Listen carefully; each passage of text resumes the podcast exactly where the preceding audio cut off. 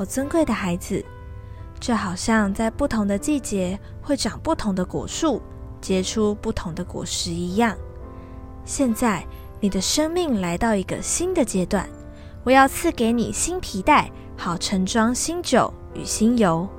我要拿走你的帕子，你将看见我的奇妙浩瀚与无穷。我要将一个新的渴慕赏赐给你，使你里面有一个新的觉醒要兴起。过去我如何感动保罗，如今也要将那感动保罗的灵加倍的感动你。从前你以为与你有益的，现在你都将因基督而当作有损的。孩子，不要退缩，我将带着你竭力奔跑，我也要赢得天上永恒的奖赏。爱你的天父。